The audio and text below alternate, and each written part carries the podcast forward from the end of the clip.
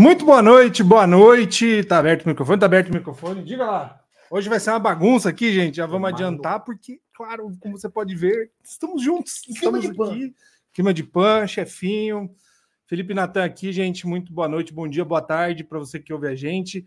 Quando você ouvir esse episódio, inclusive, nós estaremos presencial, né, Natan? Junto com os atletas da seleção brasileira. Ah, nos últimos momentos de preparo. Não, vou cagar aqui já. Por que, que o Natan não tá puxando? Porque ele tá na frente do microfone. Porque é, Vocês- hoje é freestyle, freestyle. Dessa vez é freestyle. Hoje é freestyle. Enfim, essa, como a gente ia dizendo, né, antes de ser, sermos interrompidos por quem manda em tudo, é, amanhã a gente tem um último preparo, por isso já estamos prontos. Na madrugada de sexta para sábado, Natan e eu estamos embarcando para Santiago para poder começar a cobertura já em território chileno. Muito boa noite, Natan. Como é que está a ansiedade? Natan, pela primeira vez, pisou no aeroporto hoje. Cara, eu pisei na cidade grande hoje pela primeira vez. Eu posso dizer para todos vocês, amigos paulistanos, que eu odeio a cidade de vocês. O rio é preto, o céu é cinza e a cidade fede. Mas, apesar de tudo isso, tomei cerveja hoje o dia inteiro e estou feliz. Feliz que, inclusive, amanhã veremos a nossa seleção brasileira. Verei Paulo Orlando, verei André Rienzo, todo mundo. O Cuda, nosso querido criador do nosso momento. Pois é, então, a gente, como a gente falou, né, esses últimos passos aí, ah, obviamente tem alguns ajustes óbvios para fazer, a seleção está convocada, todos os atletas que vão disputar os Jogos Pan-Americanos já chegaram nesse final de semana, né, começando ah, dia 11, 11 ou 12, enfim, o, o- o importante é, por três dias a seleção está fazendo esses últimos treinos, teve jogo amistoso também, todos os 24 convocados presencialmente, né, coisa que não tinha acontecido em nenhum momento até agora. Mas o fato é que no dia 15 a seleção em- embarca para o Chile, nós já estaremos lá, e você já sabe, né, a partir de agora, toda, enfim, toda a cobertura, tudo que você pode ter de informações, de conteúdo especial. Quem segue o Tailgate Zone já sabia disso, pode ficar de olho que a gente vai trazer bastante coisa é, única, né? Nós somos provavelmente o único projeto que estará presencialmente lá cobrindo especificamente o beisebol e também o basquete. Desde março, acompanhando aí o desenvolvimento desse, desse grupo, montagem, convocação, a- a- enfim, a- a- o desenvolvimento dos atletas em si nas ligas locais. E agora é hora de, de fato, acompanhar os jogos que começam no dia 18, o beisebol começando no dia 19 para o Brasil. Mas nós não paramos entradas extras, né? Embora estejamos desfalcados aí, Fernando se recuperando de uma, uma gripe, o João trabalhando, nossa equipe nos bastidores atuando, inclusive Felipe Clemente não está aqui, mas está trabalhando, vocês verão vinhetas entrando. E é isso aí, a gente vai para mais um Entradas Extras, episódio 35, falando majoritariamente de playoffs, com tudo definido no Japão, muita coisa já rolou nos Estados Unidos também, Tá trabalhando. é, o cara quer participar, isso que é importante. E aí a gente tem mais alguns assuntos também em pauta. Não saia daí, fique com a gente, comente, enfim, não esqueça, óbvio, como faça diferente de mim, lembre-se das redes sociais que estão entrando na tela neste momento. Arroba entradas extras no Twitter, entrada underlines extras, aliás. Tem o Gatezone no Facebook e no Instagram, e óbvio, www.tailgatezone.com.br, todos os conteúdos em texto que a gente produz, guias, enfim, novidades sobre NFL, sobre hockey, basquete, beisebol, sobre outras modalidades, sobre coisas da vida. Entre lá, prestigie o nosso trabalho e vamos que vamos para a entrada de cima, né? Parte alta A da parte entrada. alta. Olha eu não, eu não faço ideia. Tá vendo de como ancorar esse fazer isso, programa é, algo difícil. difícil? É difícil, é difícil. Méritos ao Natan que faz isso toda semana. Enfim, vamos que vamos. Hey, take me out to the ball game. Take me out with the crowd. Agora sim, tudo certo. Agora eu sei o que fazer. Muito bem, Natan. Inclusive, quem tá só escutando, recomendo que veja por vídeo esse episódio que tá muito melhor. É, vai ser diferente dos outros. É raro a gente conseguir juntar, né? Eu, eu tava falando pro Natan, eu gravo podcast desde abril de 2020. É a primeira vez que eu gravo um episódio com pessoas fisicamente. Então, um marco aqui na história do, do Entradas Extras. Natan, a gente teve nessa semana que passou a definição dos playoffs da NPB lá no Japão. A gente já tinha praticamente todos os times definidos na Liga Central. E agora a gente confirmou aí nesses últimos dois dias que passaram os três times da Liga do Pacífico.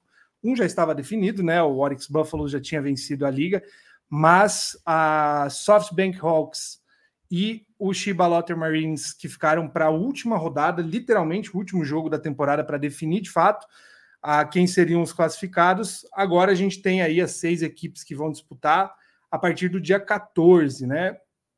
É mais ou menos o que a gente esperava aí ao longo dos, dos meses, né? A gente acompanhou é, muitos altos e baixos de algumas equipes, mas ao, me parece pelo menos que não ficou nada muito diferente do que imaginávamos, né? É isso, as, as equipes que mais uh, oscilaram durante o ano, como o caso do Omiuri Giants, está de fora, que teve grandes picos excelentes, outros picos horrorosos durante o ano, mas agora com as séries definidas, a gente tem o Shiba Lot Marines com, com desfalque, querendo ou não, muito forte, que é o Roku Sasaki, que apesar de jogar, a gente já viu que desde que voltou, ele não está jogando tudo que ele sabe jogar, ele está bem abaixo, conta da lesão, jogando com entradas reduzidas. E do outro lado, com o Beistars e o Hiroshima Carp, do nosso querido Fernandão, eu vejo o Hiroshima Carp um pouco abaixo do Beistars ainda, porque o Beistars ele tem um conjunto de arremessadores que, apesar de não contar com o Trevor Bauer nesse playoff da, da NPB, conta com três caras ou dois, que seja o, o, o Shota Yamanaga e o. Como é o nome dele? O, o outro, que eu abri, o, o Ace o é Atsuki, um negócio desse. É, o Atsuki, acho que é Atsuki. Atsuki, ele é um excelente arremessador e, cara, os dois são muito bons, mesmo sem o Trevor Bauer, o time do Baystars, acredito eu que ainda tem a vantagem sobre o Hiroshima Carp, que é um time arrumadinho, mas não tem nada que enche tantos olhos. O, o tanto o Carp quanto o Hanshin Tigers enchem os olhos o arremesso dos dois times, mas o Carp, apesar de ser um time bem equilibrado, não enche os olhos em muita coisa, então se eu só pudesse apostar em algo hoje, é, seria de fato Tigers e Buffaloes na final. Mas se algum time pudesse surpreender, eu apostaria que o Stars poderia surpreender. E caso o Shiba passe, Felipe, a gente pode ver pela última vez Roku Sasaki contra é, Yoshino Miyamoto. Pois é, esse Katsuki Azuma, né, o nome Azuma. que a gente estava tentando lembrar. Nathan lembrou algo importante, né? Essa, esse duelo de grandes nomes é, o Yoshinobu Yamamoto e o Roku Sasaki aconteceu acho que umas duas vezes durante a temporada antes de que o Sasaki machucasse, né? Perdeu praticamente a temporada, o restante da temporada inteira, né? Tinha possibilidade de voltar agora no fim, mas sabiamente, né? O time acabou segurando. Poderia ter sido definitivo se o Lotte não tivesse classificado para os playoffs, mas enfim, guardaram aí o menino. Para os playoffs tem grande chance dele voltar, né? Já foi visto no último jogo aquecendo, enfim, trocando algumas palavras com os outros arremessadores do Chibalote Marines.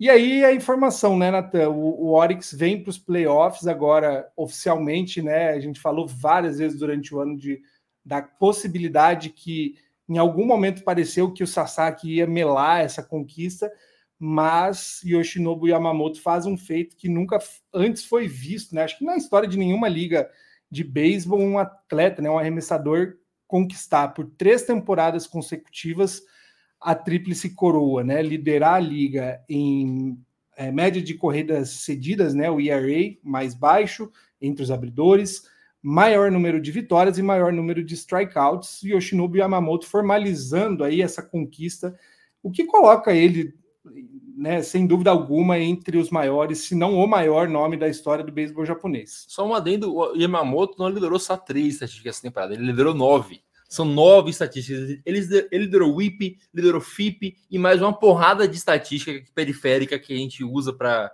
coisas mais avançadas. Ele liderou muita coisa durante o ano. Então, ele chega na MLB agora, o contrato dele é, é esperado que seja acima dos 200 milhões e o time que ele chega, eventualmente ele chega para ser ace ou co-ace. O Yoshima Yamamoto é, de fato, o maior nome da história do beisebol japonês. A gente, muita coisa que a gente não consegue ver durante o, o ano do, da temporada, até por conta dos horários dos jogos, a gente pega de, um, de alguns perfis de Twitter que acompanham.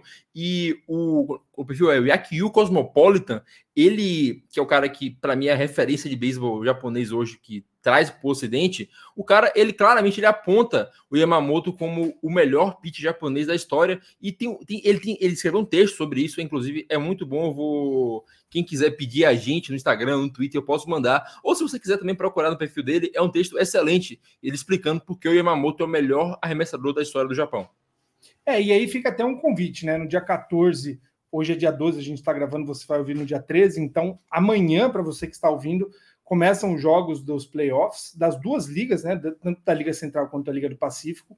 Fica a sugestão, né? Você que fala inglês, enfim, ou que consegue as traduções, óbvio, pela própria mecânica do Twitter, seguir o Yakyu Cosmopolitan, o Guiding Baseball e o, e o, o canal do Reddit também, enfim, tem algumas, a gente pode fazer uma listinha de, de contatos aí para você seguir de perfis, porque a, nunca antes a NPB teve tanto conteúdo em inglês sendo produzido, e não é só tweet, o Yakyu Cosmopolitan, o Guiding Baseball produzem vídeos, né, que você, enfim, pode assistir legendado, fazendo um bom resumo aí do que foi a temporada, do que são, estão sendo as performances mais chamativas. Existem N guias, né? Se você nunca teve contato com o beisebol japonês, não faz ideia da história das equipes, tem muita informação. É que eu, inclusive, tem uma, uma série no, Twitter, no, no, YouTube explicando a história de todos de os cada times. time, exatamente. Enfim, a gente tem esse cenário aí da NPB, como a gente falou no dia 14, começando. A a gente falou bastante do Oryx Buffaloes, né? O time que tem o melhor arremessador. Do outro lado, falamos um pouquinho da liga. É, fique de olho, né? Retomando os playoffs, né? O formato. Na Liga Central, Toyo Carp é, enfrenta o Dena Bay Stars na primeira fase da Climax Series da Liga Central, uma melhor de cinco jogos. Então, primeiro time a vencer três já classifica e aí enfrenta o Hanshin Tigers na final da Climax Series. Lembrando que o campeão da liga entra nos playoffs com uma vitória de vantagem, além do mando de campo em toda a série. Então, Hanshin Tigers vai jogar toda a Climax Series em casa, já entra de, com uma vitória na frente, né, de tanto faz Carp ou Bay Stars.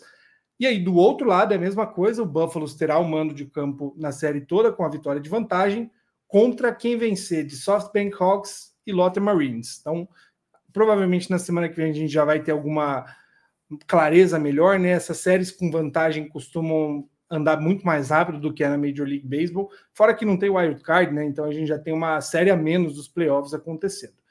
Ainda falando sobre beisebol em nível mundial, nós tivemos, aliás, ainda no Japão, né, Natan? A gente todo todo mês quase a gente traz alguma enfim, informação, não chega a ser uma polêmica, né?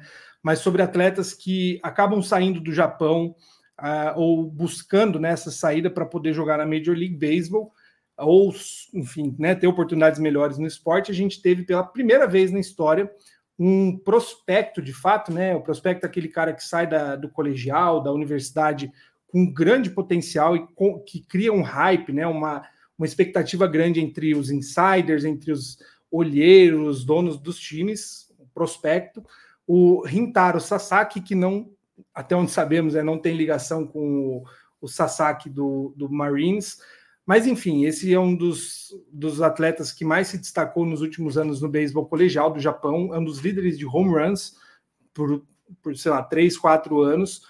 O Sasaki é o primeiro japonês nessa situação, né, com esse hype todo, que não se inscreveu para o draft de novos jogadores da Nippon Professional Baseball, NPB, e vai para os Estados Unidos, pelo menos esse é o anúncio né, pré-oficial. Uh, a princípio, vai para os Estados Unidos buscando uma universidade que ele possa estudar e jogar beisebol e poder disputar a NCAA, que é a Liga Universitária dos Estados Unidos. O que não quer dizer necessariamente que ele está abrindo mão do draft no Japão, porque ele ainda pode, né, como atleta universitário concorrer, mas fortes indícios que o Sasaki já está querendo construir né, uma carreira olhando para os Estados Unidos, diferente do Japão. Né? Óbvio que se ele quisesse continuar no Japão, ele é, esse era o ano né, que ele já poderia ser draftado e já, enfim, fatalmente começaria 2024, provavelmente com um bom contrato profissional. O Rintaro Sasaki, ele é o jogador com recorde de home runs batidos no beisebol colegial dos Estados Unidos, do, do Japão. São quase 150, acho que são 148 para ser mais exato. E tem alguma ligação, não vou lembrar de cabeça agora, porque a gente está gravando o podcast sem nenhuma das nossas anotações que ajudam. É, eu não sei se é o pai do Sasaki, se é o pai do Otani, se é o, o agente que é em comum que fez essa ponte para o Sasaki ir para os Estados Unidos.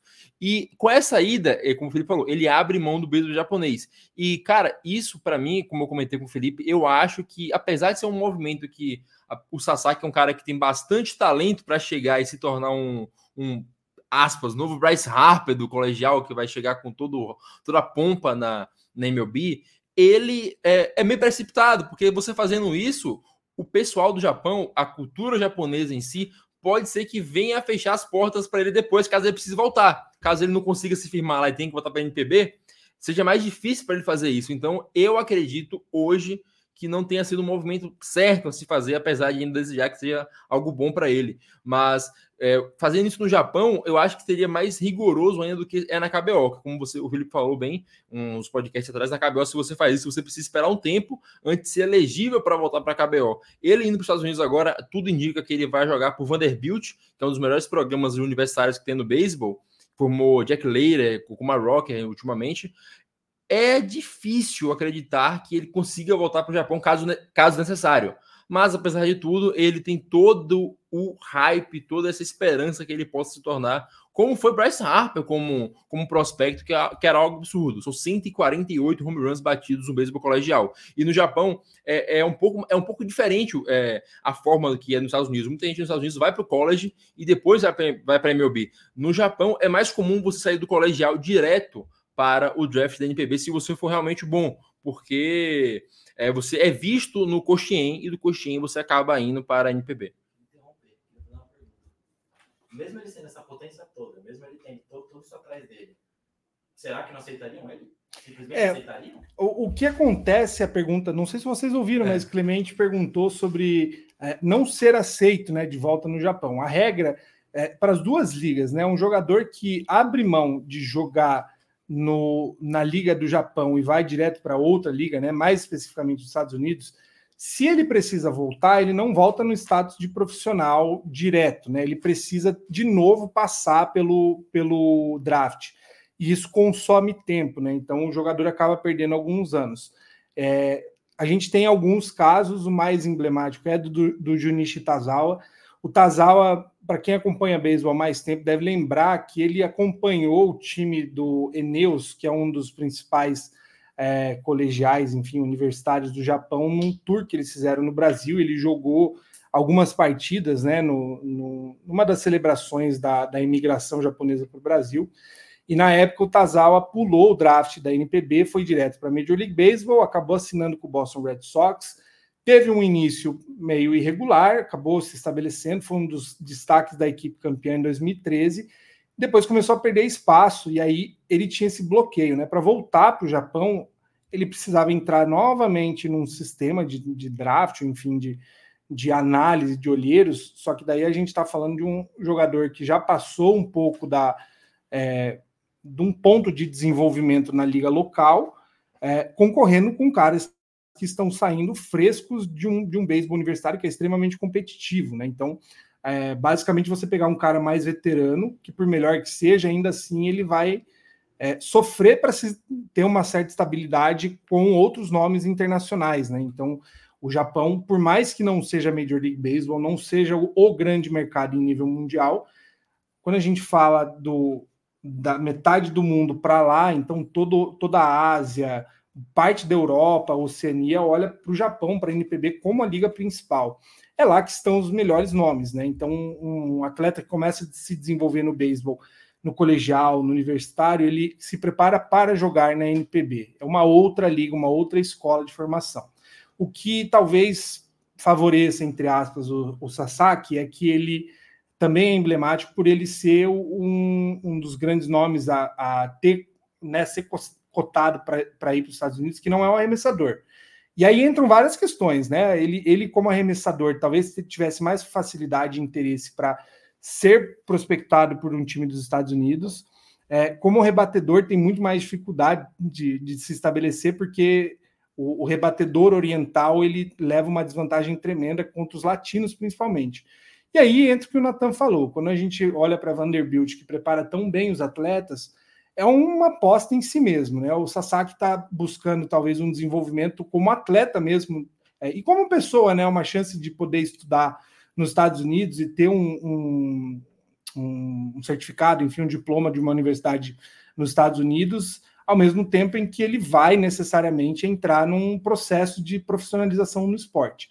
A dúvida é: é vantajoso ele fazer isso agora? É, essa aposta de abrir mão do dinheiro no, no Japão agora, imediatamente, para esperar três, quatro anos e talvez ganhar muito mais de cara lá nos Estados Unidos, vale a pena? Será que ele vai conseguir se estabelecer? Só o tempo vai dizer mesmo, né? E lembrando que ainda não é uma definição que ele vai participar do draft da MLB. A notícia que a gente tem confirmada é que ele não se inscreveu no draft da NPB, então ele não participa do draft do Japão. Quando ele vai para os Estados Unidos fazer universidade ou qual universidade, a gente não tem confirmações ainda. Provavelmente nos próximos dias deve saber. Para mostrar que não é tão óbvio assim, né, que todo bom jogador do Japão está é, necessariamente interessado em jogar nos Estados Unidos, o Daichi Hirano, que é o considerado aí um dos principais nomes entre os arremessadores né, do, do colegial, uh, que também estava na mesma situação de se inscrever no draft ou não, optou por continuar no Japão. Né? Poderia ser alguém com, com planos né, de jogar nos Estados Unidos, mas não, ele optou por continuar lá no Japão e tentar fazer o começo da carreira dele, pelo menos, uh, jogando na, no país local, o que implica principalmente, que acho que é o grande a, a, grande questão que raramente as pessoas colocam em pauta, o jogador que está no Japão ele está muito próximo das convocações para disputar torneios internacionais pelo Japão, o que é a seleção que leva a sério, né? O Otani é o grande exemplo. Otani, enquanto jogava no Japão, disputou tudo que tinha para disputar. Acho que o único torneio que ele não jogou foram os Jogos Olímpicos, né? É, porque pegou uma janela aí meio específica. Mas ele jogou, disputou Jogos da Ásia, Premier 12, a, enfim, World Baseball Classic, ele fatalmente estaria, independente do Japão é, pagar multa ou não, né, pra, como foi o caso desse último. Então, é mais essa questão que a gente monitora aí do Sasaki. Avançando aqui na nossa pauta, a, a gente tem ainda a volta, né? a gente falou dos Jogos Olímpicos, Natan. uma notícia muito boa, também não confirmada, mas, gente, vamos ser francos, é óbvio, provável que uh, vai acontecer de fato. Nessa semana, o comitê organizador dos Jogos Olímpicos de 2028, em Los Angeles, passaram uma lista aí de modalidades que eles querem adicionar, pendente chancela do Comitê Olímpico Internacional. E o beisebol, assim como flag football, softball, uh, squash e tem mais é, alguns. Softball, você falou? É, softball, beisebol, squash, flag football. Uhum. E tem mais algum, já lembramos. Cricket, cricket verdade, muito bem lembrado. E o cricket. Vão dar medalha para a Índia. É, foram propostos né, para entrar no programa olímpico para as Olimpíadas de Los Angeles. O beisebol, é, na verdade, é uma volta, né? Teve por longos anos, ficou de fora em algumas edições, mas tivemos beisebol em Tóquio 2020. Teríamos, se nada tivesse mudado, em Paris. Paris optou por retirar essa modalidade da disputa e agora, provavelmente, beisebol volta aos Jogos Olímpicos de Los, de Los Angeles, com perspectiva, inclusive, de continuar para os Jogos de Brisbane em 2032, visto que a Austrália é um país que também tem investido no beisebol, né? Muito bom para a gente poder ver esse cenário. É, ainda existe, né, por conta de como o World Baseball Classic tem se desenvolvido, essa bagunça, né? Qual é o grande torneio internacional de seleções de beisebol? É, vale a liberação dos atletas, lembrando que a Olimpíada geralmente acontece no meio do ano, mas é bom poder ver mais uma vez o, o esporte sendo disputado valendo alguma coisa séria, né? É, e acontecendo nos Estados Unidos, logo após eles perderem para o Japão Olimpíadas e WBC, há talvez uma esperança, talvez uma torcida, provavelmente nossa, que eles levem a sério, porque os Estados Unidos levar a sério não é só ter uma seleção americana forte nas Olimpíadas, é a gente ter Porto Rico, Venezuela, também fortes, República Dominicana, porque a grande parte desses jogadores estão jogando lá. Então, se você libera esses caras para jogarem o, as Olimpíadas, é o espetáculo fica muito maior, senão é um domínio gigantesco do Japão. Se não libera, se a MLB não entra, o Japão vai entrar e vai ganhar novamente, vai ser fácil para eles querendo ou não. Mas ainda assim, para a gente é muito bom. O Brasil pode tentar se classificar, não sei como é que vão ser os métodos classificatórios para as Olimpíadas, caso aconteçam. vai saber em breve, assim que for confirmado, inclusive. Mas mesmo assim, é mais chance para o Brasil conseguir subir no ranking e, consequentemente, conseguir aparecer mais em World Baseball Classic e afins. Mas, querendo ou não, Felipe, se os caras não levarem a sério, é no meio do ano. Duvido bastante que aconteça. Eu vou torcer para isso. Mas, se eles levarem a sério, a gente pode ter talvez uma, uma mini edição do World Baseball Classic. Mas, tudo que eu falei, o nosso querido chefinho falou que discorda. Eu quero saber do que ele discorda. Vem aqui, vem aí, discorda na minha cara! Vem aí, discorda na minha cara! Bote sua cara aqui Safado. falar. É, eles não levam, eles não levam a sério as competições internacionais. Não adianta. E a basquete só dá certo nas Olimpíadas porque não interfere na temporada da NBA. Se interferisse, eles também iam cagar grosso. Mas é, é, o hockey não libera, não? É, mas não, também não. Também não. É a última, acho, se eu não me engano, a última seleção que eles tiveram de Olimpíada, Olimpíada de Inverno, eles levaram só gente de college. Ah, Se eu não estou enganado agora. Mas eles não vão liberar, não vão liberar. Não, não é importante para eles, visto tudo que aconteceu, o rebuliço do no Alliance lá falando que ninguém eles não eram campeões mundiais, não sei o quê. É, não vai. Se ferirem o brilho deles, Eu espero que firam. talvez, mas não vai ferir, porque eles levam mais a sério as ligas dele. Então não vai liberar porra nenhuma, só que vai ser divertido do mesmo jeito. vai Imagina ganhar. se vai os caras top de college.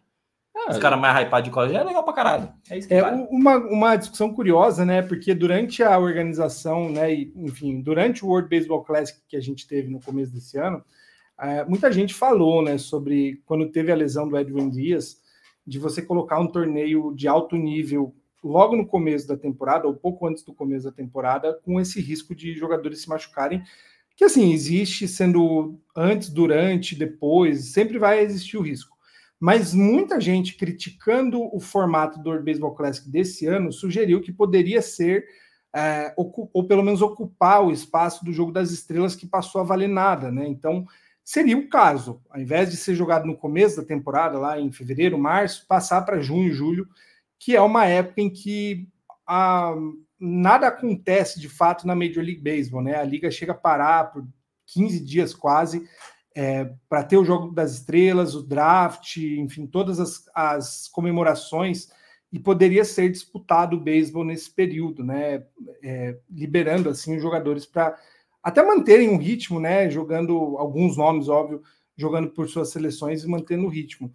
É, mais óbvio, a gente chegaria num cenário em que alguém certamente reclamaria, falaria, pô, por que fazer no meio da temporada e não, sei lá, no começo ou logo depois, né? Que daí cai, acho que no caso do Pro Bowl, né? Que é na NFL, que é depois da temporada e ninguém leva a sério, né? Não- Ninguém leva a sério o Pro Bowl. É, a galera não joga e é um jogo que talvez o, o- os negócios de habilidades ali sirva para algo, mas o Pro Bowl é de fato o pior jogo de, de All-Star de todos. E olha que o da NBA também é ruim. Eu não vejo na NHL, mas o NBA também é ruim. E você não venha me xingar.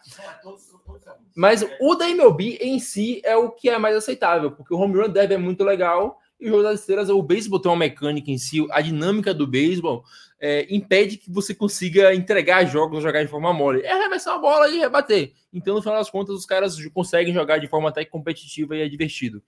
Eu acho que o, o problema em si não é o All-Star, o All-Star não é um problema, o problema é. Precisa valer alguma coisa. né? Não, não precisa, é um jogo- é um jogo comemorativo. Ele precisa valer alguma coisa para os caras levarem a sério. Tá, então-. Então volta a valer o mano da World Series. Roberto, isso aí. Roberto Manfredo, volte a valer o jogo da World Series, por favor. Salve a competição, Roberto. Por favor, Roberto Manfredo. E aí, só completando esse assunto, né, da gente falar de Jogos Olímpicos, ou enfim, a, o porquê que é importante, né, a disputa e o, como isso afeta o ranking como um todo. A, quanto melhor, óbvio, um país está ranqueado no, no, no ranking mundial da World Baseball and Softball Confederation, é, melhor são as chances de participar de alguns torneios. O grande exemplo, por exemplo, é o Panamá, que disputou o World Baseball Classic, a qualificatória em casa, teve chance de participar no World Baseball Classic geral, vai jogar jogos pan-americanos e, por tantos jogos que tem disputado e vencido com, óbvio, com méritos, o Panamá hoje está em 12º do ranking mundial, que é o crivo para participar do Premier 12, que é possivelmente o torneio de maior prestígio específico do beisebol, né? Além do World Baseball Classic, porque jogam as 12 melhores seleções em termos de ranking mundial, né? Então participa Japão, México, Estados Unidos, República Dominicana, Cuba. É, é- esse ranqueamento é, né, muda conforme os times vão jogando. O Brasil tem subido bem aos poucos e com muita dificuldade, muito porque não tem jogos, não disputa, não enfrenta os próprios é, concorrentes, né, os próprios rivais ali de ranking.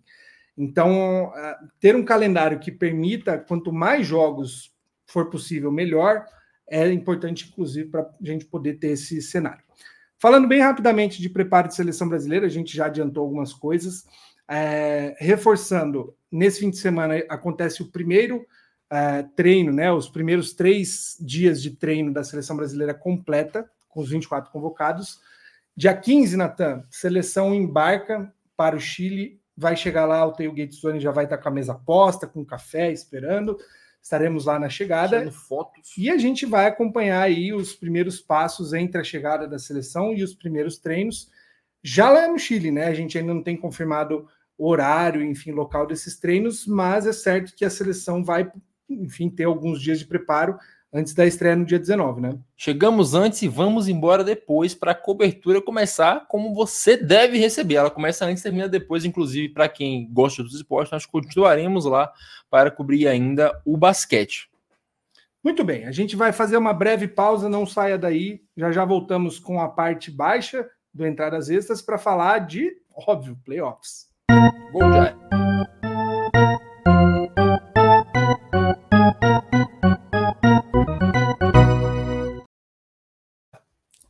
Estamos de volta, parte baixa, para falar exclusivamente sobre Major League Baseball, sobre playoffs da MLB. E Bryce Harper. Minha amiga, meu amigo, se você não está acompanhando os playoffs, tá perdendo, hein? Esse ano tá especial. Basicamente, a gente já teve a conclusão de quase todas as séries divisionais, falta uma. A gente teve né, o Wild Card rolando já. Na semana passada, a gente ainda não tinha muita clareza né, sobre. Inclusive, na edição, a gente vai ter um, um, um easter egg aqui, né? Você vai ver uma mensagem muito assertiva, né? Muito correta do nosso âncora Natan. Análise. Tá? Inclusive, eu digo com certeza que se o Phillies vencer o Braves, o Fernandão já pode comprar aí mais uma flâmula de campeão da World Series, porque só o Braves para o Dodgers, mais ninguém. É, é, impo é, eu, cara, é impossível qualquer outra franquia da MLB vencer o Dodgers que não seja o Atlanta Braves. Essa, essa é, esse é o trecho que a gente vai pôr na gravação em loop quando o Diamondbacks vencer, né? Esse, esse, é, o, esse é o trecho. Natan, o que, que aconteceu com Los Angeles Dodgers? O que, que aconteceu com Baltimore Orioles? Os times que foram melhor aí na, na temporada regular são os que primeiro estão caindo fora, né? Cara, é impressionante. Talvez o Mookie Betts a pergunta foi pro Natan, mas com o Dodgers aconteceu o óbvio, né? O pipoca, Dodgers amarela, e aí Não, tá fora. A galera do Dodgers falou que o, que o Miller era o novo Kershaw. Aí você pega o Kershaw e o entrada deu seis corridas, o Miller três. Tá aprendendo bem. É, Acertar, é, é, é o único palpite que deu certo. Como é que você disse pra mim no aeroporto? Mais uma temporada de 100 vitórias pra porra nenhuma. Três vezes. Não, é, é impressionante. O Mookie Betts, eu acho que. Eu tô falando aqui de cabeça, mas eu duvido que eu esteja errado deve ser o primeiro jogador da história da Major League Baseball a ter um WAR de 8 na temporada, ir aos playoffs e não rebater uma vez sequer. O Mookie Betts jogou três jogos, três jogos, não rebateu uma única vez. O Fred Freeman jogou muito mal. E, cara, o Dodgers tem, tinha um núcleo muito, muito, muito óbvio, que era o Fred Freeman e o Mookie Betts fazendo temporadas de MVP. A gente falou o ano inteiro aqui como Fred Freeman e Mookie Betts conseguiram criar um caso em cima de Ronald Acunha durante um ano, que faz uma temporada que talvez seja uma das melhores da história do beisebol. O Mookie Betts teve um war maior que o Ronald Acunha. Isso é uma coisa a ser considerada. E o time chegou nos playoffs, rebateu muito mal, e além de rebater muito mal, o D-Backs conseguiu começar bem os jogos. Começar bem um jogo é, é, é vale muito no, no jogo de pós-temporada. Em um jogo, eles anotaram nove corridas logo no começo e outros anotaram logo quatro. Então, o D-backs e no terceiro jogo, né, foram quatro home runs e uma entrada. O Gabriel Moreno bateu home run duas vezes, que ele bateu, foi anulado, ele voltou e bateu de novo. Então, cara, o D-back soube aproveitar. É, é o que o Léo, do nosso querido Léo do grupo lá do Bira, ele fala o D-backs parecia o Giants no, no, último título. Esfriou na hora que não era para esfriar, quase não vai aos playoffs, mas chegou aos playoffs quente. o D-Back chegou nos playoffs quente, eliminou o Milwaukee Brewers jogando muito, elimina o Dodgers eh, jogando muito, e quem que venha do outro lado, seja Tanta Braves, seja Philadelphia Phillies, o D-Backs vai continuar quente. Isso é importante. É importante também o seu Ace jogar, o Zach Gallen foi muito bem, e peças que eles trouxeram que são experientes, que são para fazer diferença no playoff, estão fazendo. Eva Longoria foi o nome do Diamondbacks no jogo contra o, o Milwaukee Brewers, que eliminou eles, o jogo 2.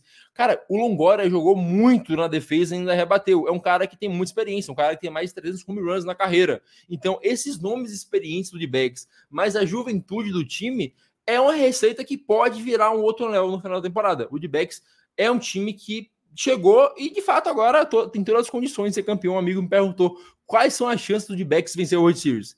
50%. O ganho perde. Não tem meio termo. É um time excelente. E falando do Baltimore, cara, o Baltimore é. Talvez o Texas seja algo que o João falou no começo do ano. O Texas é um time que tem.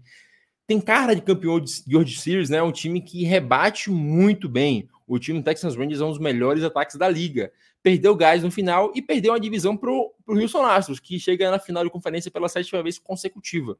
Então não é nenhum demérito perder essa divisão para o Astros de forma alguma. Mas ainda assim, o Texas Rangers tem um ataque excelente e tem no dugout o cara que é simplesmente o quinto técnico com mais vitórias na história da pós-temporada. Bruce Bolt, ele entende de ganhar anéis. Então, você junta um com o outro, o Baltimore é é, ele parece, ele lembra um pouco o D-Backs, é um time com a juventude muito forte, mas falta a experiência, talvez, no Baltimore, que foi o Colongoria trouxe para o D-Backs. É, que é, é, muito claro, na verdade, né? A gente sempre fala o ano inteiro que o, os times batalham aí 162 jogos para conseguir classificar para os playoffs, que é de fato um torneio que importa, né? Que vale alguma coisa, e é um com, completamente diferente. A necessidade que os times têm é diferente. Você precisa ter nomes é, que, que tem uma certa casca em jogos importantes, jogos que valem, porque no fim do dia você precisa. É quase que um jogo xadrez, né? E aí entra o que o Nathan falou. Bruce Bosch jogando, é, treinando né, a equipe do Texas Rangers contra uma equipe que, por melhor que seja no papel e tenha sido durante a temporada, a maioria nunca jogou um jogo valendo, né? Playoffs, alguma coisa nesse sentido. Ficou fácil, entre aspas, né? Rangers atropelou, assim como atropelou o Tampa Bay Rays, atropelou o Baltimore Orioles, são cinco vitórias consecutivas. O Diamondbacks teve a mesma capacidade, passou reto no, no Milwaukee Brewers, passou reto no Los Angeles Dodgers. Os dois piores times, vamos dizer, né, entre os que estavam concorrendo, são os que melhor performaram aí nos últimos dias, né? A gente tem já a final de, de conferência da Liga Americana definida entre duas equipes do Texas, Houston Astros e Texas Rangers, com a possibilidade do Rangers ser campeão é, não da Liga, mas é, da World Series pela primeira vez, nunca aconteceu. E do outro lado, o Arizona aguardando aí é, algo que quando você ouvir já vai talvez estar definido, né? Atlanta Braves e Philadelphia Phillies disputando essa última vaga na final de, de conferência da Liga Nacional. O que a gente tem visto, né, Nathan, o Atlanta Braves, que durante o ano estufou todo mundo com corrida, com home run, com. Enfim, foi o time com folga melhor ofensivamente, puxado principalmente pelo Ronald Acunha Jr. Nos playoffs não estão conseguindo imprimir esse ritmo, muito por conta de um cara né, que está lá do outro lado, que é o Bryce Harper. Né? O que o o que esse cara cresce em jogo importante é bizarro. No passado a gente já tinha visto, né, a, a performance dele que ajudou, praticamente garantiu a ida do Phillies para a World Series. Esse ano de novo, Bryce Harper sendo aí um dos nomes mais é, decisivos, né, mais clutch, como a gente fala, em termos de playoffs, né? Não, e só um, um adendo sobre o Texans Rangers, até pesquisei aqui para não falar besteira, é, é como é importante ter jogadores que têm cancha de playoffs. A gente pega, além do Bruce Bolt, que é multicampeão, a gente tem o Corey Seager, que é campeão e MVP de World Series, MVP de é, de final de conferência da Liga Nacional. Tem Haroldo Chapman, que pipocando não, é um cara que tem experiência. O Elvalde, que jogou muito bem. São vários jogadores que têm muita experiência e são jogadores campeões de World Series. Isso faz muita diferença para Texas Rangers no final das contas. E voltando agora para Bryce Harper, o Felipe estava brincando mais cedo, falando que o Bryce Harper vai tirar o posto de David Ortiz como clutch dos playoffs. É, é, calma, o David Ortiz virou um 3 a 0 é, é difícil. Mas o, o Bryce Harper, eu mostrei para o Felipe mais cedo, a gente estava conversando né, no, almoçando eu mostrei as estatísticas do Bryce Harper contra o Atlanta Braves. Ele tem em sete jogos cinco home runs, um OPS acima de mil, um batting average de quase ponto .500. É absurdo o tanto que Bryce Harper consegue jogar contra a melhor equipe da liga. Indiscutivelmente, hoje, o Atlanta Braves é a melhor equipe do beisebol, a equipe mais equilibrada em todos os aspectos. A gente não vai discordar disso. Ser campeão ou não é consequência. Mas o Bryce Harper ele consegue ser muito consistente durante o ano. E apesar de estar machucado, ele volta, volta como DH, não começa bem, e, cara, o Bryce Harper, quando chega nos playoffs, ele tem virado uma entidade. O time do Phillies, quando chega nos playoffs, tem virado a chave completamente. Eu acho que o Phillies hoje, se eu pudesse dar, um, dar o, escolher para quem eu daria o título de World Series, eu daria para eles. eles. eles. merecem. O Trey Turner começou a jogar bem agora que precisa. O Kyle Schwarber até hit single tá batendo nos playoffs. O Nick Castellanos, ele, ele, ele começa a defender nos playoffs. É incrível, ele é horrível defendendo. Mas nos playoffs ele começa a defender. O Zach Wheeler nossa, como tá remexendo bem o Zach Willis, o Aaron Nola voltou a jogar bem agora nos playoffs. Então, eu, a partida que ele fez contra o Marcos foi sensacional. Então, o Philadelphia Phillies é um time que merece ser campeão. Não que os outros não mereçam, mas o Philadelphia Phillies, eles sabem jogar a hora que precisa jogar. É como a gente fala no Houston Astros. São sete anos seguidos chegando na fora conferência. Isso não é à toa, isso não é sorte, isso não é roubar sinal é um trabalho muito bem feito. Eles perdem peças, eles perderam Springer, perderam Correa, e quem chega depois, eles, eles conseguiram Caio Tucker, conseguiram Jordan Álvares, e até na, na, na rotação chega caras bons. O McCullers, apesar de ter se machucado, é um excelente. O Fran Valdez, quando eles perderam o Justin Verlander, o Fran Valdez virou um ace, que eles precisavam que ele virasse. Então, o Houston Astros é um time que, com muitos méritos também, se for campeão de novo, acho que pouca gente que ainda está apegada ao passado vai falar que é injusto. É, o Houston Astros, a gente nem vou correr o risco, né, Nathan, de falar que, como eu tento fazer com o Tampa Bay Rays, né, é, é só reconhecer mesmo o bom trabalho que é feito. É, desde baixo, né, a, a, as minors do, do, do Astros estão sempre é, recheadas de nomes que o Astros descobre, meio como o Bill Belichick fazia, né, vai lá no Walmart comprar alguma coisa, traz o cara do caixa, esse cara vira um ex, vira aí um candidato a, a calor do ano, porque é basicamente isso que o Astros tem feito, né? Olha para algum país da América Latina, tem trazido um fluxo né, de atletas cubanos, principalmente, é, que viram estrelas da liga, né? É, é, é um trabalho integral, né? Desde, desde os olheiros, mas principalmente dos técnicos da single A, double A, triple A, fazem um trabalho muito bom de desenvolvimento para que esses nomes cheguem causando um impacto imediato na equipe e causam, né? O Natan mencionou alguns exemplos aí, é, substituem, substituem muito bem, às vezes até melhor, né? Não é uma reposição meramente. O Jordan Álvares ele virou um jogador muito melhor do que do que é o Springer, né? Do que foi e do que é o Springer hoje. Astros com certo favoritismo aí, né? É o entre os times que já está numa final de conferência é o melhor né, do, do que a gente tem agora. Óbvio, vamos esperar esse, esse resultado de hoje entre Phillies e Braves. Se Phillies vencer, vai para a final da conferência contra o Diamondbacks. Se Braves vencer, empata a série e vai para o jogo. Não, o empata, contrário, né? Empata a série e volta para Atlanta. E, isso, empata a série e volta para Atlanta. É, pode ser que chegue a cinco jogos, pode ser que não. A gente vai saber isso hoje ainda, mas óbvio, você quando estiver ouvindo já vai ter essa resposta também. Na semana que vem a gente vai conseguir fazer uma análise melhor, até já dos, dos jogos, né? A gente, inclusive, traz o calendário das finais de conferência. A Major League Baseball confirmou a final da Liga Americana, começando no dia 15, no domingo, a, o primeiro jogo entre Texas Rangers e Houston Astros. E na segunda, dia 16, além do jogo 2, a gente vai ter o jogo 1 da, aliás, jogo 2 da final da Liga Americana, o jogo 1 um da final da Liga Nacional.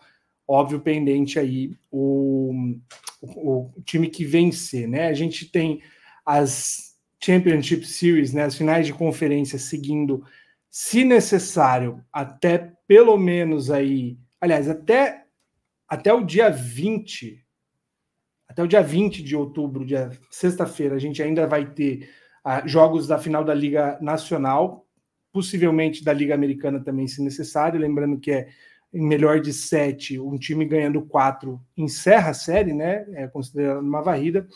Mas se ambas forem até o jogo 7, a gente tem partidas até o dia 24. Ah, provavelmente o World Series já começa em seguida, porque a World Series encerra praticamente inteira, é, no máximo até começo de novembro, né? Até onde eu lembro, não vai muito para frente, não. É, e aí, né, Natan, queria propor uma última reflexão para falar aí dos playoffs. Até que ponto, de fato, a, essa pausa que alguns times tiveram, é, os, a pausa que os times tiveram, né, principalmente os que foram classificando mais cedo, uh, o quanto essa pausa afeta, né, esperar os, os wild cards, o quanto que isso afeta a, o desempenho, enfim, o ritmo de um time, né? Nós temos quatro exemplos de campeões de divisão, não, enfim, eu sou muito ruim de conta, mas enfim. Nós temos Baltimore Orioles, Los Angeles Dodgers, Houston Astros e Atlanta Braves, e Atlanta Braves que disputaram, que não disputaram, aliás, Wild Card, que classificaram direto para as é, finais de divisão, é, em comparação com os times que disputaram Wild Card. Uh, a gente viu já Baltimore Orioles sendo varrido, Los Angeles Dodgers sendo varrido, é, e qual é o outro? O Twins não foi varrido. Não, o Twins não. Foi só esses que foram varridos, cara. Isso, e Atlanta Braves precisa ser varrido. Não foi varrido, ganhou já. Precisa ser varrido, não, precisa a ser eliminado. Enfim, o que, que eu quero dizer? É, muitos Sim, torcedores é, colocam na conta né, dessa pausa para esperar o final do Wild Card para uma perda de ritmo do, dos times, né? O que faria que talvez que perdesse o chamado momentum, né? O que faz com que um time entre quente na disputa. Mas aí, Nathan, a gente tem para cada né, Baltimore Orioles que a gente tem, cada Dodgers, a gente tem o Astros, que passou reto no Minnesota Twins, né, perdeu um jogo, mas não sentiu falta né, desse tempo. Assim, não é, não foi isso que afetou a performance. Até que ponto a gente pode dizer que de fato isso é negativo? Né? Eu lembro que em 2007 é, a final entre Red Sox e, e Rockies teve um cenário parecido, porque o Colorado Rockies varreu todas as séries, a divisional, a final de, da Liga Nacional, e teve que esperar o Red Sox jogar os sete jogos contra o Cleveland Indians na época para classificar para a World Series. E aí, um time que estava extremamente quente, varrendo todos os, os, adversários, foi varrido em quatro jogos na World Series. Essa pausa realmente afeta a performance do time? Você acha que é uma desculpa para um time que performou abaixo? É, existe algo que pode melhorar, que pode ser mudado para voltar a equilibrar isso? Cara, é. Aí sempre pontua o Houston Astros nessa situação, que é o que tá fugindo da curva na situação, mas a gente tem que lembrar que o Houston Astros é um time que sabe jogar playoffs. E eu não gosto muito de usar esse, esse, esses argumentos como tal time sabe jogar em tal situação, porque a gente não tem nenhuma estatística para comprovar nada do tipo. Mas é, acompanhando os jogos na, na, beira do campo, é claro que os jogos que eu acompanho é, de futebol, ao menos, são jogos em níveis é, muito distantes do, do, alto rendimento, mas ainda assim a, a, mente humana ela funciona de uma forma parecida. Você sente pressões em momentos decisivos. O Houston Astros parece não sentir isso. O Houston Astros, apesar de ter ganhado dois títulos, só dois títulos, ainda sempre chega onde precisa chegar. O Atlanta Braves a gente pode até pontuar que eles não sabem jogar playoffs, porque eles perderam uma série vexatória pro, pro Dodgers em 2020, perderam pro Phillies ano passado de uma forma que também não demonstraram tanta resistência assim ao Phillies, e agora se perderem hoje, também não vão ter demonstrado assim tanta resistência ao Phillies, porque o jogo 2 que eles ganharam foi o home run do Austin Riley que eles acharam para virar o jogo. Foi um home run. Eles não rebateram mais, eles não jogaram tão melhor assim que o Phillies. É, então, essa pausa, se a gente pegar a Liga Nacional da, da, da, Liga Nacional Oeste, ela, nos últimos campeões, sempre caíram na primeira fase, nos últimos três anos. O Giants em 2021 caiu no primeiro jogo que jogou, o Dodgers caiu no, no, primeira fase contra os Padres e agora o Dodgers cai mais uma vez contra o Arizona Diamondbacks. Então, é uma divisão que em 2021, ela, ela te mostra os dois casos. Em 2021, os dois times que tiveram que jogar até o último jogo, o Giants fez 108 e o Dodgers fez 107 vitórias. Eles jogaram até o último jogo e ambos os times chegaram estourados nos playoffs. O Giants jogou sem bullpen nenhum e o Dodgers também jogou com muitas lesões. Ambos os times chegaram destruídos para jogar, tanto que o Dodgers não demonstrou muita resistência depois contra o Atlanta Braves. E aí a gente chega agora, o Dodgers nos dois últimos anos venceram com vantagem e perderam de forma também sem demonstrar muita resistência para o Padres. Eles venceram o jogo, mas depois o Padres passou por cima e venceu o Dodgers, agora eles foram varridos. Então é, é, é difícil apontar algo é porque não é algo que a gente possa medir em estatísticas ou não. Mas eu acredito que chegar. Como chegou o D-Backs agora, como chegaram, como chegou o Braves no ano que foi campeão, né? Eles tiveram que fazer aquela corrida no final. Como chegou o próprio Cardinals em 2021, quando você precisa dar esse push no final para chegar, eu acho que talvez seja mais benéfico, mas é algo que não tem variável para a gente medir, apenas achismo no final das contas. E falando em achismos, né, antes da gente passar para o momento Okuda, dois, duas perspectivas, né, vamos dizer.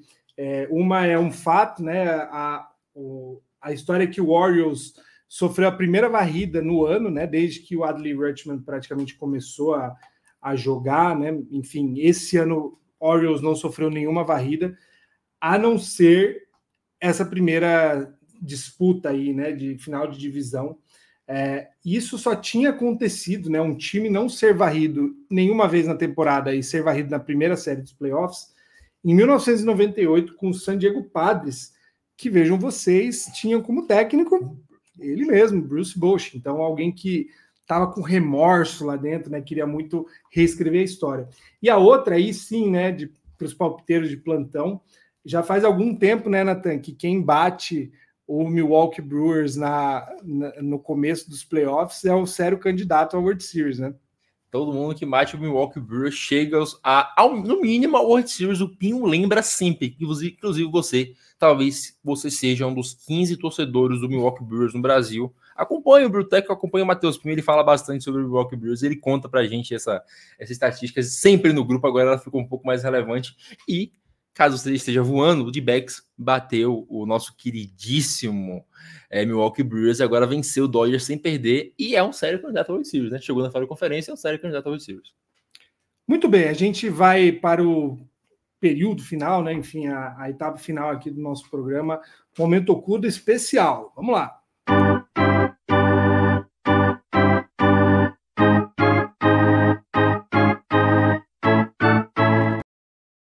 Queria dizer que é muito bom gravar um programa com um assistente de palco, né? O Felipe Clemente nos, nos ajudando aqui com as vinhetas. A gente consegue passar vinheta sem usar as mãos, é muito bom. Como é o nome daquele palhaço do Simpson? O Krusty. É o, é o, é o macaco do Crush, assistente. Caralho. Enfim, momento oculta, Natan. A gente faz uns três ou quatro programas homenageia, né, nosso nosso atleta da seleção brasileira decisivo, o né, Mr. Clutch com o nosso para o nosso né, quadro aí de palpites. Você que acompanha o Tailgate Zone sabe que palpite não é o nosso forte. A gente está muito mal, com exceção do Henrique, né? Que apostou. É, o, o, alguns ainda estão tão quentes, né? Estão vivos na, na, disputa. Clemente é um que apostou no Phillies. Pode ser que dê certo. O João errou em partes, né? Falou de Milwaukee Brewers, mas chutou no Phillies. O Henrique apostou. O Kershaw flopando. Kershaw flopando acertou e no Bosch do outro lado também tem chances, né? Eu tô 50% tinha apostado mas, no Mas calma aí, eu, eu, preciso lembrar que eu, eu, fiz um palpite no início do ano e eu acertei. O Warriors foi aos playoffs, tá? Isso tem que lembrar para essa da minha vida, que foi o que eu acertei. Se o. Aliás, eu acertei os dois. Não, eu acertei um só. Eu errei o Minnesota Twins é, indo para a final de conferência, mas Shintaro Fujinami não cedeu nenhuma corrida. Fato. Não vai ceder, né? Porque o time foi eliminado.